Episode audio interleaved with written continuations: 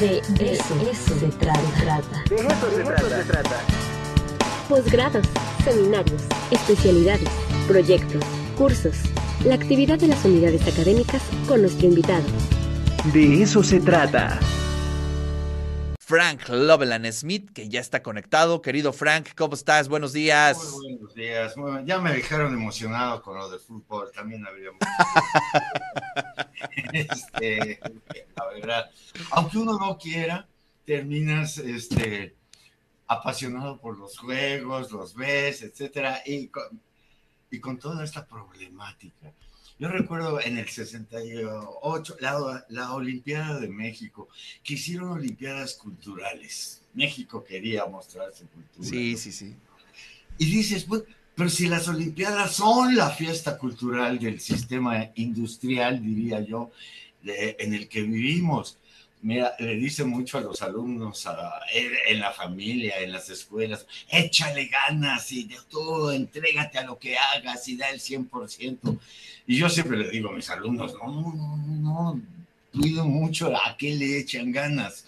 No, no es regla, es pasión en todo caso, curiosidad.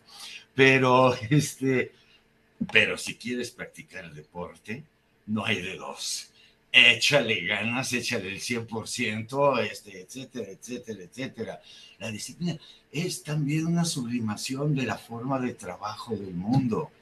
No, eh, échale ganas y el que mejor lo haga va a ser famoso y los 99 otros que no le hicieron, pues ya los olvidamos, ¿no? Pero bueno, yo quería hablar de otra cosa. se está poniendo bueno, se está poniendo bueno el tema deportivo, futbolístico. Y bueno, pues ahora, ahora tenemos que, que, relacionarlo con la Celestina. La Celestina, nunca hemos hablado de la Celestina. Y sí me pareció una falta grave, porque la Celestina es considerada por muchos quizás la primera protonovela europea publicada en 1499, una es una novela, se, dice que es obra de teatro, no es una obra de teatro, pero la Celestina sigue siendo, y esto es espléndido, texto que causa las más diversas interpretaciones por parte experta y con doctorados en literatura. Se siguen peleando cuál era la intención de esta obra la primera edición fue anónima. Frank, vamos a hacer una pausa. No pudimos, ¿verdad? Ya contactar a nuestro querido Frank. Ya no pudimos contactarlo. Falló la red, falló el internet y nos hizo la jugada.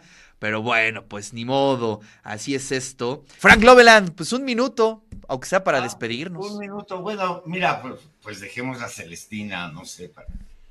dentro de una semana el fútbol y dentro de dos eh, la Celestina texto muy importante, la verdad, y cuyas interpretaciones van desde que de veras dice lo que dice, que es una obra para prevenirnos del amor, del amor de pareja, del amor eros, como se le llamaba entonces, que solo te lleva a la perdición y la desconfianza hacia las brujas y todo esto, ¿verdad?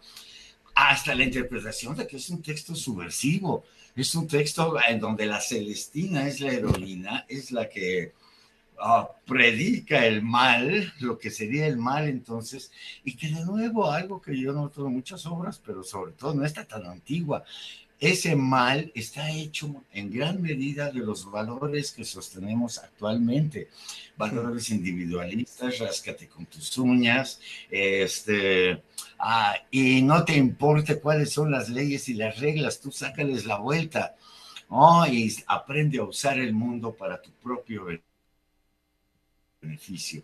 En fin, eso es todo lo que diría yo hoy, pero algún día, este, en 15 días, sí hay que hablar un poco largamente, 10 minutos por lo menos, de esta extraordinaria obra, La Celestina, que aparte de que es muy divertida, para mí contiene al primer personaje autónomo de la literatura, que es la misma Celestina, que en algún momento del texto descubrimos que en realidad no es bruja, ni puta, ni este, alcahueta, ni nada de esto, sino que es una mujer tratando de sobrevivir en un medio urbano, sin familia, sin nada, y que lo que hace Eso hoy en día leen alumnos y no les llaman. Eso es espléndido, está rompiendo el, el estereotipo de la bruja, la vieja, la prostituta, etcétera.